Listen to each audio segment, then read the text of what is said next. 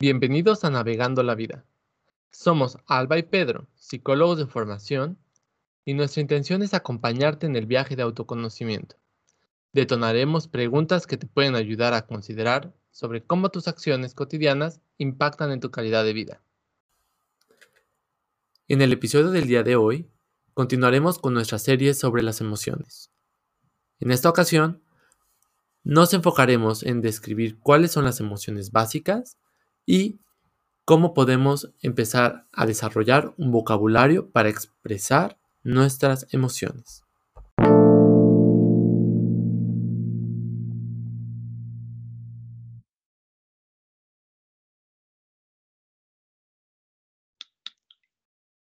Por allá en el año 1800, cuando Darwin alborotaba las, las buenas conciencias y religiosas diciendo su tratado acerca del origen de las especies, nació Miguel de Unamuno, un filósofo español, que en uno de sus textos dice lo siguiente. Alguna vez, en algún clan de primates, nació uno muy enfermo, que se retraía, se alejaba de todos, lo observaba todo minuciosamente, lo manipulaba todo con sus manos. Se le veía alejado, triste, consternado, casi sin saber qué hacer. El clan lo alejó y dice Miguel de Unamuno, lo que pasó con ese primate es que se enfermó de conciencia. Y así iniciamos el episodio del día de hoy. Hola Alba, muchas gracias por compartirnos esto.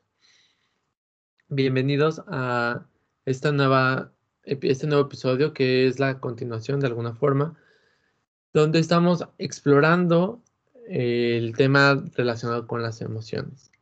Y como les prometimos en el episodio anterior, hoy queremos abordar lo que en, algunas teorías se le llama las emociones básicas. ¿Qué son emociones básicas? Porque compartimos con otras especies y que además nos han acompañado durante este proceso evolutivo para sobrevivir.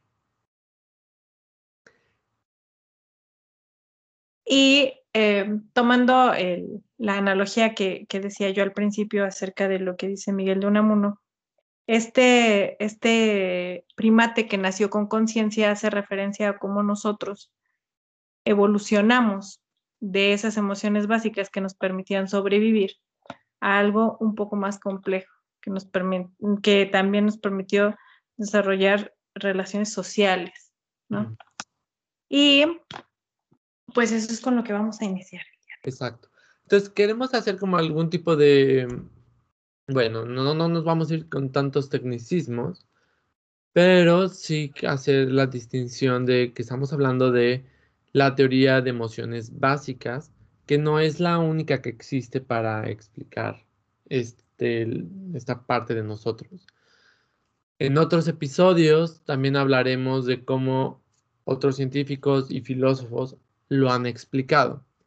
Pero partimos de la teoría de las emociones básicas porque nuestra intención es empezar a crear una, eh, un vocabulario para cuando nosotros queremos expresar a, nuestra, a la pregunta de, del millón que siempre nos hacen cuando encontramos a alguien y es, ¿cómo estás? ¿Cómo te sientes? Y muchas veces esta es la pregunta con la que iniciamos conversaciones y nuestra respuesta es bien o mal. Pero ya hablaremos a, su detalle, ¿no? De la importancia de eh, hacer otro tipo de preguntas. Pero en este caso es, muchas veces nuestra respuesta es bien o mal. Ya no para, no para molestar a los otros, pero también porque no sabemos cómo describir eso que sentimos. Por eso cuando hablamos de tener un vocabulario, hablamos de tener ciertos puntos de referencia que sabemos que podemos compartir con otros, ya sea nuestra pareja, nuestros hijos o nuestros compañeros de trabajo. A todo esto, ¿cuáles son estas emociones básicas desde la teoría? Bueno, la la característica fundamental de estas emociones es que están respondiendo al entorno. Y Aquí brevemente voy a hacer la distinción entre sentimiento y emoción. Recordemos que la sensación es aquello que por nuestros órganos sensoriales se activan. Es muy corto y no, no se ha procesado más allá de esa información. Veo fuego, es fuego, se activa algo. Pero ya lo que, lo que se, se desarrolla de ahí es a lo que vamos a llamar emoción. Cuando hay una recompensa ante eso, ese evento, podríamos estar hablando de alegría. Cuando hay eh, un castigo, podríamos estar hablando de tristeza.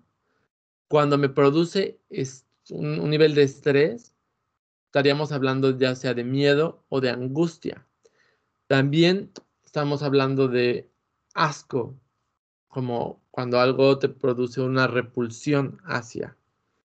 Y si, si alguno de ustedes vio la, la película de eh, Inside Out, ¿cómo se llama en español? Eh, intensamente. No, no intensamente. Sí. La de, dibujos animados. ¿Perdón? La de dibujos animados. Sí, sí. Sí, sí, intensamente. Eh, nos da una representación, digamos, animada, pero bueno, tiene que ver con, esta, con este modelo. Así es. Y para entender un poco de cómo se dan estas emociones, por ejemplo, si nosotros hablamos de la tristeza, si, a, si nosotros a una ratita le quitamos la comida cuando tiene hambre, ¿la rata va a sentir tristeza? ¿Sí o no? Sí, fisiológicamente va a tener una reacción en cuanto a neurotransmisores que se podría decir que es tristeza. Se va a soltar a llorar y le va a preguntar a la tierra por qué y va a preguntarse si hay un Dios que la castiga. No, o por lo menos no que nosotros hayamos podido comprobar. Pero eh, definitivamente hay una reacción. Si tú a la rata la deprivas de algo, muy seguramente, o más bien tiene una reacción fisiológica de la falta de algo, que nosotros podríamos traducir en tristeza. Es decir, nosotros hemos puesto palabras en las reacciones fisiológicas que tienen los demás animales. ¿Cuál es la diferencia con nosotros? Que nosotros esa tristeza la acompañamos del contexto en el que se desarrolla y nosotros le damos un nombre a lo que pasa. Y esa tristeza tiene una reacción en nuestro entorno que nos retroalimenta. Es decir, si en nuestro entorno, en la familia, se le dice a los hombres no lloran, ¿no? Es una manifestación de tristeza, no necesariamente, o no es la única, pero es una, es, es, eh, es una expresión de tristeza. Pero si desde niño te han dicho que los, hombres no lloran, bueno, pues entonces están delimitando tu manera de expresar esa tristeza. Y entonces resulta que tienes que buscar otros caminos y esa tristeza evoluciona a lo mejor en agresión. Exactamente. Porque aquí estamos hablando entonces ya no solamente de las emociones básicas, sino de las emociones secundarias que surgen a través de nuestra interacción con el grupo y nos, nos regulan, ¿no? Tenemos que de alguna forma cubrir esta, esta emoción porque aprendemos a que hay un momento y un entorno donde hay que expresarlo, ¿no? O donde se nos permite o no se nos permite. Por ejemplo, muchas veces con las mujeres es más fácil llevar esa emoción hacia el interior que llevarlo hacia afuera. Y entonces la frustración que les podría estar causando una mala relación, en lugar de que sea hacia afuera y que se, se manifieste como a lo mejor un enojo hacia la pareja, se va hacia algo interno y daña la, estructura de la persona llevándola hacia un punto de depresión.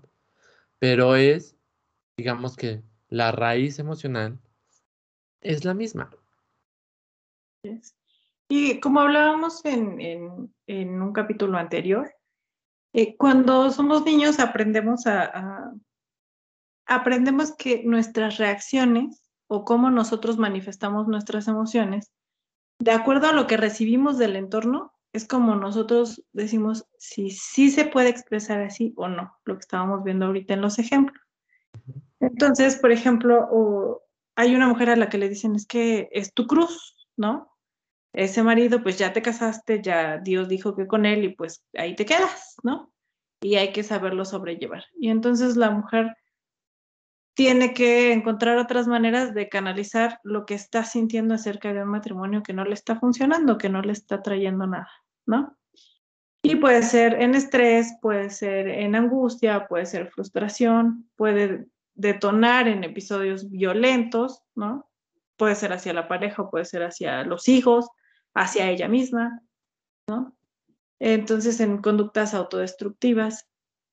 Y vemos aquí la importancia del manejo de estas emociones. Es decir, si nosotros no las reconocemos, en, en nosotros mismos no reconocemos las emociones, si no las verbalizamos y somos capaces de analizar qué es lo que nos está causando esa emoción, podemos transformarlo en un patrón de conducta que puede ser altamente nocivo para la persona, obviamente, y también para su entorno. Lo que decías es, esto que estoy experimentando me está proporcionando información de cómo me siento en relación con el evento en el entorno. Y yo puedo, eh, idealmente, observar si, si estoy reaccionando de una forma adaptativa o de una forma que no está siendo tan congruente con lo que sucede, por ponerlo en un ejemplo. Eh, una, una, una reacción de anticipación, ¿no? O de sorpresa ante un evento que no esperábamos, nos, nos produce sorpresa, pero a lo mejor el estar todo el día con, con el, el ya pasó eso y sigues con, el, con el, el palpitar en el pecho, ¿no? El evento ya se acabó y sigues, ¿no? Estando ahí. ¿Cómo puedes medir si te estás siendo funcional, ¿no? Si sigue esta, esta respuesta estando conectado. Y muchas veces aquí creo que tendríamos que ser cuidadosos en decir, bueno, no es de que censures o que estés diciendo no debes de reaccionar de esta, de esta forma.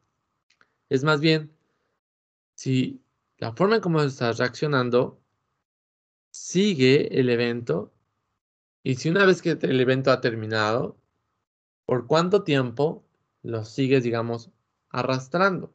Porque como comentábamos eh, fuera del aire, ¿no? Eh, la producción de neurotransmisores es muy corta. Realmente la descarga química que hay es eh, cuestión de segundos. Pero nosotros al estar recreando el evento en, nuestro en nuestra mente, hace que perdure y entonces tenemos personas que están enojadas por dos, tres, cuatro horas o varios días, pero ya no por el evento que ocurrió, sino por cómo lo están recreando nuevamente en su mente. Así es. Y aquí, por ejemplo, eh, pasa mucho que tú tienes una, una idea, ¿no? Eh, por ejemplo, eh, no sabes qué va a pasar mañana, te corrieron del trabajo, etcétera. han habido muchos eventos en tu vida que te han hecho angustiarte. ¿Por qué? Porque has perdido completamente el control de lo que puede estar pasando. Todo es externo. Cuando te corren del trabajo, digo, a menos que tú lo hayas provocado, pues hay un recorte de personal y te vas, ¿no? No está en tus manos, no es porque no seas capaz. Sin embargo, nos estamos cuestionando si no fue nuestra capacidad la que nos llevó a eso aunque sabemos que no, ¿no? Por ejemplo, ahora en la pandemia mucha gente se quedó sin trabajo, pues son porque son malos trabajadores o porque no lo hacen bien, no. Lo que pasa es que se tuvieron que recortar y se tuvieron que.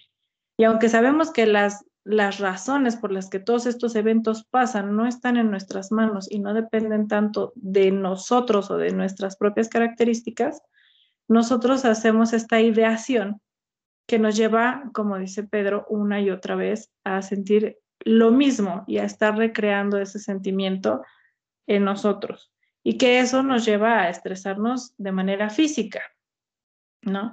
Nos trae consecuencias realmente eh, en la salud, ¿no? Ya, ya hemos hablado de que el estrés nos lleva a tener complicaciones de salud muy importantes. Y el estar, diríamos, rumiando todos estos pensamientos que no corresponden a la realidad, sino que son ideaciones nuestras, lo que hacemos es estar una y otra vez tensando a nuestra mente y a nuestro cuerpo, ¿no? Y en otro, en otro episodio podríamos eh, navegar más a detalle con qué pasa con estas emociones que se quedan atoradas en el cuerpo, ¿no? Que no se han expresado, porque definitivamente tienen un, un, impacto muy fuerte. Y sobre todo cuando, cuando hablemos de eso, de cómo lo podemos resolver. En este primer eh, acercamiento, lo que podemos estar postulando es cuando estás con alguien, ¿cómo puedes de forma segura, por así decirlo, expresar tus emociones? ¿Por qué? Porque también es una clave importante de una relación interpersonal sana. Pero nuevamente empezamos de cómo tú primero reconoces esa emoción para poderla explicar al otro. Una de las primeras preguntas que te puedes hacer es, identificar cuál fue el estímulo que lo detonó. Porque muchas veces estamos en el día a día, estamos corriendo tanto, que no es tan fácil poder decir cuál fue la gota que derramó el vaso, o si fue en general todo el cúmulo de situaciones, o en el ejemplo que daba Alba, ¿no? La noticia inesperada de recorte de personal. Entonces, primero que nada es, ¿cuál es, a manera de lo posible, cuál es ese eh, elemento que estás iniciándolo, ¿no? Después, ahí está eh, cuestión valorativa a nivel cognitiva y eventualmente se va, se va desarrollando. Pero si lo pusiéramos en un cuadrante, ¿no? Para, para, para poder hacer este primer reconocimiento, te puedes preguntar, bueno, este evento me hace que quiera acercarme y repetirlo o hace que me quiera alejar y no volverlo a repetir. Eso ya te da un primer elemento de, información. Para poner un ejemplo, a lo mejor tener una conversación con alguien que resulta placentera hace que yo vuelva a buscar a esa persona para volver a sentir esa alegría de encontrarme. Y cuando no fue una conversación placentera, ¿no? Por lo regular, cuando estás enojado, ¿no? prefieres irte y no volver a estar en ese entorno. Otro elemento es, me hace sentir activado o me hace sentir eh, calmado, ¿no? Una situación estresante sería un ejemplo de sentirte activado, ¿no? Buscar, eh, cuando vas a un parque de, de atracciones, estás activado. Estás eh, triste, estás llorando, te quedas dormido. Bueno, es un ejemplo de una situación que, te reduce la activación.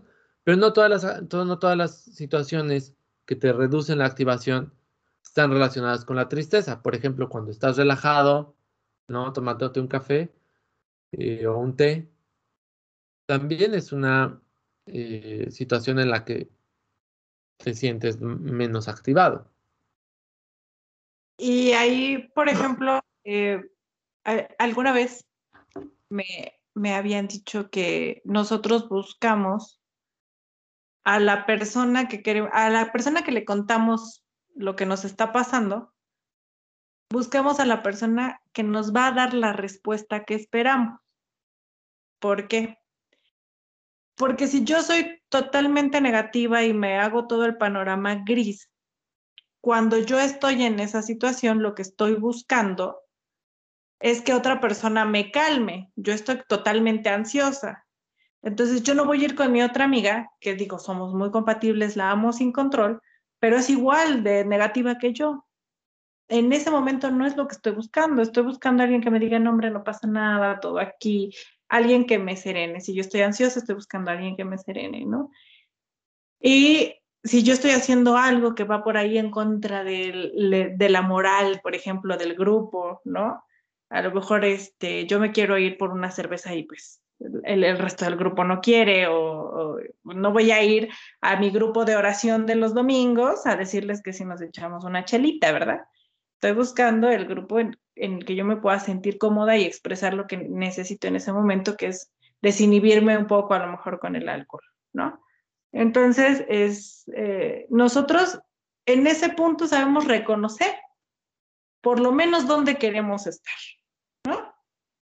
¿Qué es lo que estamos buscando? Y cuando empezamos a verbalizar, si es que verbalizamos porque hay gente que solo se reúne para bordar y en ese momento están recibiendo lo que están necesitando, pero cuando logramos verbalizar y en este desgastar el discurso nos vamos dando cuenta exactamente de qué es lo que nos está molestando, ¿no? Y este desgastar el discurso es un ejercicio que a, muchos nos puede ayudar a poner en contexto qué es lo que nos está molestando. Porque a lo mejor es que mi marido no lo tolero, ya, ya no lo aguanto. O sea, sí, pero ¿qué de tu marido? Y resulta que no es tu marido, ¿no? En sí lo que te está molestando, te está molestando que está invadiendo tu espacio porque tú querías pintarte las uñas y el marido llegó a contarte lo mal que estabas un día, ¿no? Entonces, todo esto, el clarificar, como decía Pedro, lo que, lo que estamos sintiendo ¿no? Y la emoción que nos causa cada, cada cosa que nos está haciendo ruido, eso es lo que nos va a permitir hacerle frente de una manera más adecuada, sin que podamos afectar a las demás personas. En el ejemplo que yo decía del marido, pues sí, la, mujer vive enojada con el marido, pero ni siquiera es con el marido. Si ella logra reconocer que lo que le molesta del marido es que invada su espacio personal, lo pueden hablar, pueden llegar a acuerdos y entonces se quita la molestia y pueden, pueden tener una relación mucho más sana y mucho más tranquila, ¿no? Por ejemplo, cuando hablábamos de emociones básicas y luego emociones secundarias que tienen que ver más con la estructura social, aquí con lo que Alba está diciendo, podemos entrar, por ejemplo, a la envidia, ¿no? O celos que tienen, que, estamos hablando, que esos ya son secundarios, pero que tienen raíces eh, básicas, ¿no? Por ejemplo, esta combinación entre estar triste y estar enojado, ¿no? ¿Por qué? Porque, porque dos elementos que en una misma relación están eh, mostrándose. Por un lado, está este eh, enojo de que hay un enemigo, ¿no? Percibo el enemigo eh, que, está este, violentando o que está este, posiblemente ahí. Y por otro lado está esta tristeza de abandono, que, que en términos evolutivos, ser abandonado del grupo pone en riesgo real tu vida. A lo mejor en, esta, en este ejemplo, no es un riesgo potencial a tu sobrevivencia. A lo mejor sí para tus emociones no se sienten bien, no, no, es, lo ideal, pero vas es más probable que sobrevivas. Pero entonces, estos dos eh, emociones eh, primigenias se combinan y entonces tenemos a alguien que dice que no sé qué sentir, estoy enojado con él, pero entonces tengo, tengo eh, tristeza y lo que tengo son celos y estoy, no, entonces se convierte en una historia mucho más grande que la suma de sus partes. Y por eso con lo que nos decía Alba es, bueno, ¿cómo podemos eh, entablar esta, comunicación con otros para empezar a esa maraña, de, esa, esa, amalgama, mejor dicho, eh, irla separando y empezar a decir, bueno, ¿es esto real? Este sentimiento de abandono es real porque a lo mejor pierdo a mi pareja, pero no es real en cuanto a que me ponga en riesgo de sobrevivencia, ¿no? En riesgo de muerte. Y poder regular con ello nuestro, la intensidad, porque también las emociones podemos hablar de una intensidad que van a, eh, ¿cómo se le dice? Cuando, eh, cuestionar, ¿no? No cuestionar, determinar qué tanto activa nuestra conducta, determinar qué tanto activa nuestra conducta. Si, yo siento pues poquito enojo, pues le mm, cuelgo una mueca. Si siento un poquito más de enojo, le enseño mi dedo de en medio. Si siento más enojo, pues me acerco y le reviento una bofetada. Si siento más enojo, y así va escalando. Y aquí, por ejemplo, la, cuestión de, de, estas emociones que se van haciendo más complejas, que ya hablábamos que tiene que ver mucho con cómo te desarrollaste, ¿no? ¿Cómo fue que la expresión de tus emociones fue recompensada o no por la gente que estaba a tu alrededor, ¿no? Entonces, pues a lo mejor tú te ponías a llorar 30 horas y tu mamá nunca te peló porque pues, ay, está haciendo berrinche, ¿no? Entonces, no. E, e, esa, esa manera de expresarte no te funcionó, pero a lo mejor le rompiste la televisión y ahí sí que te funcionó, ¿no? Sí te prestaron atención y entonces te das cuenta de que e, ese acto que en teoría no está bien, porque te regañaron y te castigaron, y, ¿no? Obtuviste lo que a final de cuentas necesitabas, que era la atención, ¿no? Entonces todo esto se va haciendo cada vez más complejo, más complejo, más complejo. Y sí, una parte de reconocer nuestras emociones y de que el otro pueda entender lo que nos está pasando es verbalizarlo, pero también hay otro punto. Hay, el de enfrente puede ser que no tenga la disposición de escuchar. Entonces, nosotros tendríamos, si nos importa eh, que el de enfrente reciba el mensaje, tendríamos que ver cuáles son los canales adecuados para comunicarnos con ellos. A lo mejor la manera verbal no es eh, la adecuada, pero sí podemos poner límites en alguna otra forma. Voy a volver a tomar el ejemplo del esposo y la esposa. Si el esposo le está invadiendo eh, el espacio personal, ella trata de hablar con él, pero él la tira de a loca. Entonces, ¿qué puede hacer? ¿No? O sea, eso le sigue generando mucho enojo porque se siente invadida en su espacio personal. Bueno, pues si él no entiende, digamos, o no quiere escuchar como hacer diálogo y llegar a acuerdos, bueno, ella tiene que en algún punto poner un límite y decir, no, punto, no hay más, ¿no? Hasta aquí, hasta aquí pasas. Este, es que hoy quiero que vayamos a algún lugar, la esposa le va a decir no, porque hoy es mi noche de amigas y este, te amo mucho, pero nos vemos. ¿No? Y a lo mejor el, esposo, por sus características, eso es lo que necesita decir, bueno, pues entonces yo me voy con mis amigos y tal, sin, sin necesidad de que haya una, una emoción negativa acerca de esto, ¿no? También está la, la otra cara de la moneda, cuando la otra persona no puede manejar la emoción, ¿no? Lo hemos visto en muchos, muchos momentos en que dicen, ay, es que yo esperaba que me apoyaran, ¿no? Y me solté a llorar y lo único que me hacía era como cambiarme el tema. Entonces, también tenemos que ser conscientes que muchas veces las otras personas no se sienten con las con la fortaleza o simple y sencillamente no saben qué hacer cuando alguien viene y expresa estoy enojado o estoy triste o siento esto, ¿no? Eh, porque tenemos una tendencia a querer corregirlo. Ay, esta persona se siente triste, ya me lo dijo, o se siente enojada, ¿cómo lo resuelvo? La situación es, no siempre tienes que hacer algo para resolver esa emoción, porque no es tu emoción. Pero si la persona está confiándotelo, ¿no?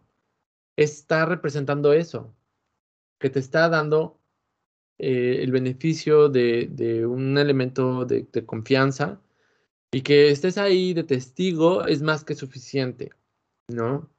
No hay que, porque no está esta tendencia a querer reparar una, una, sobre todo cuando es como algo de alguien está con un cuadro de ansiedad o alguien está llorando, porque tendemos a quitárnoslo, ¿no? Queremos resolverlo para quitarlo y detenerlo con nosotros.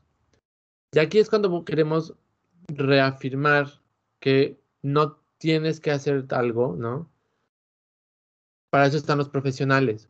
Puede servir de contención y orientar a la persona para que se dirija a un psicólogo o a un profesional de la salud que le pueda ayudar a manejar esa emoción que es tan intensa. Lo mismo pasa contigo. Si no encuentras las palabras para describir la emoción que tienes o te, te, sientes que en una situación en que tus relaciones intrapersonales están viéndose en conflicto porque no hay esta aceptación a lo mejor de las emociones que tú tienes, puedes buscar a un profesional de la salud que está entrenado para poder acompañarte a clarificar qué emociones tienes, para regular la intensidad y a lo mejor eventualmente modificar lo que se tenga que modificar para que sea algo más manejable para ti.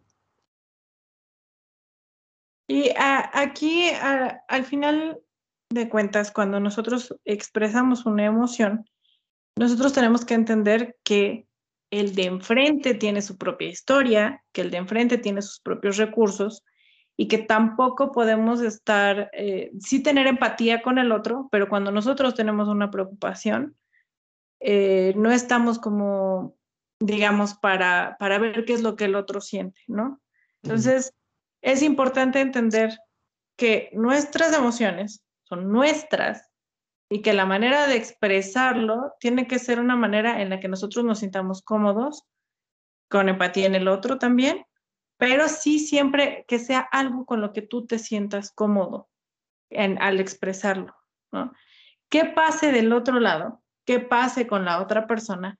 Eso depende de la otra persona y nosotros tenemos también que aprender que no siempre vamos a recibir lo que estamos esperando, porque no podemos controlar lo que la otra persona va a hacer con lo que le estamos entregando, ¿no? Y también es importante eh, recalcar que durante un trabajo terapéutico, eh, la persona, va a haber momentos en que si tú sabes que una persona está yendo a terapia y a, lo mejor a veces se aleja de ti y a veces se acerca y este va y ven porque está tratando de resolver qué, qué es y cómo expresar lo que siente, tú que estás del otro lado, es estar ahí, ¿no? Hay una imagen eh, que a mí me gusta mucho, un video que circula por ahí en Facebook. Hay una, ah, la hija tiene un, ataque de ansiedad, está lloviendo y está tirada en el piso. Nada más alcanzó a hablarle a su mamá y se tiró en el piso porque estaba realmente, estaba teniendo un ataque de, de ansiedad, de pánico. Y la mamá llegó, estacionó el carro, y se acostó junto con ella en el piso. Le dio la mano y no hizo absolutamente nada más.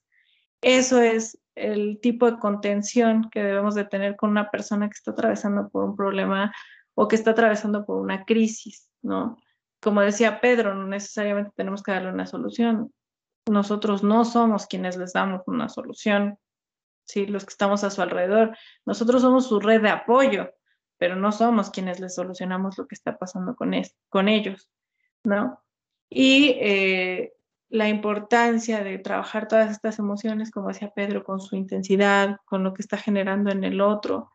Toda esta comprensión, siempre de la mano de un profesional, es un proceso mucho menos complicado y mucho menos doloroso. Porque ¿qué pasa? Que si nosotros hacemos, eh, descubrimos en el camino cómo manejar y cómo modular estas emociones, lo que hacemos es ir perdiendo afectos porque obviamente las personas no se quedan por siempre ni aguantando todo lo que tú puedas hacer porque no sabes cómo manejar tus emociones.